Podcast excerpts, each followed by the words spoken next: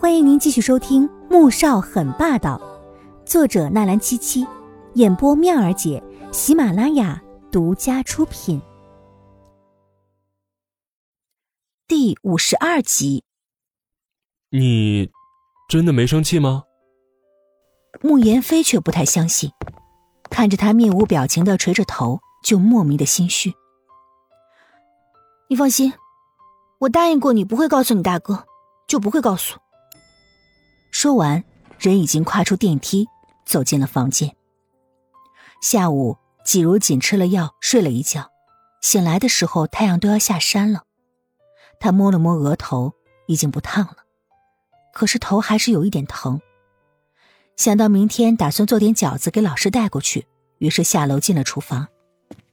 罗妈听说他要做饺子，便将面粉、鲜肉、大葱都给拿出来，准备开始包饺子。正是做晚餐的时候，季如锦见罗妈还没有做饭呢，便拒绝了。罗妈，你先忙自己的吧，这里有我自己可以做的。说着，开始熟练的和面、剁肉、切葱。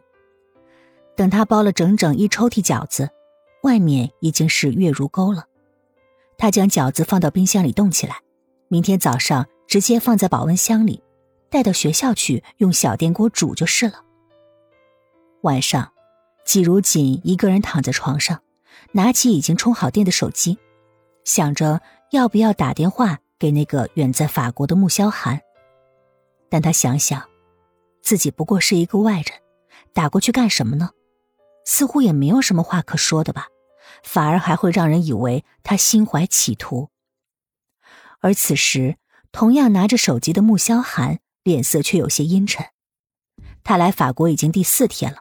那个蠢女人竟然一个电话、一条短信都没打过来。身后的易灵有一些怪异的看着这一幕，他家大 boss 已经瞪着手机快一个小时了。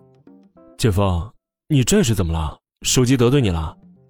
而另一边，苏俊阳也有些奇怪，他终于还是忍不住问出来。穆萧寒心里一窜，随手就将手机扔在了桌上，咣当一声，颇有些赌气的意味。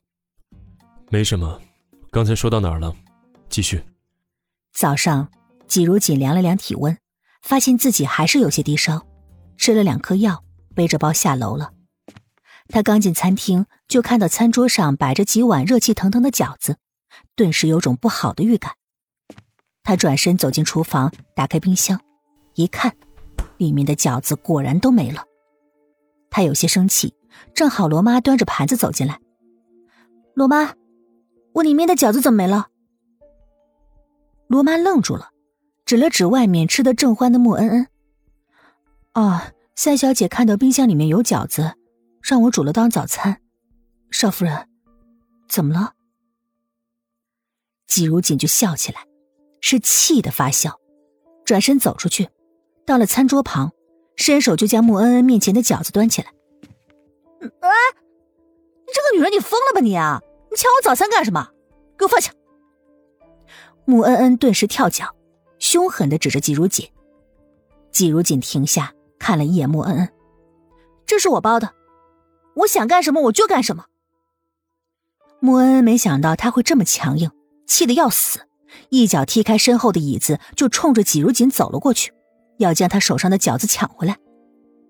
季如锦虽然好欺负，可是，在季家的时候，也会和佣人一起做饭。打扫卫生、整理园子，所以力气却还是有一点的。否则那次在酒店里也不会把穆萧寒三下两下的就给砸晕了。穆恩恩根本抢不过他，反而是因为用力过猛，自己摔了一跤，顿时就开始撒起泼来，坐在地上嚎啕大哭：“季如锦，你竟然敢打我！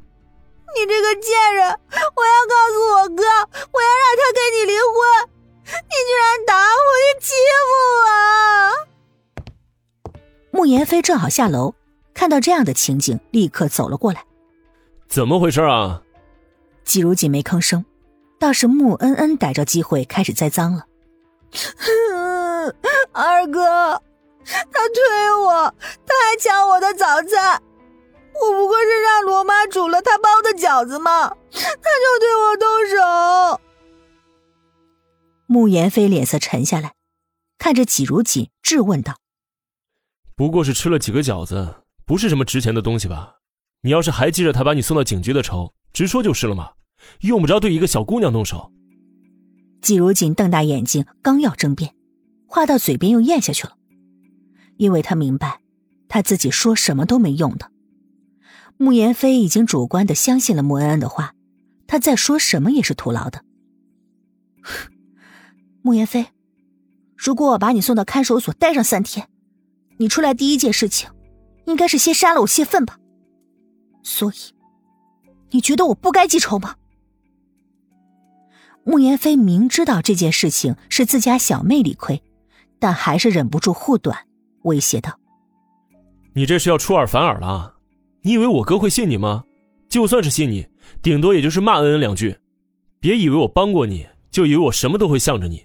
那不过是看在我哥的份上，对你施舍了一点同情罢了。别不知好歹，得寸进尺啊！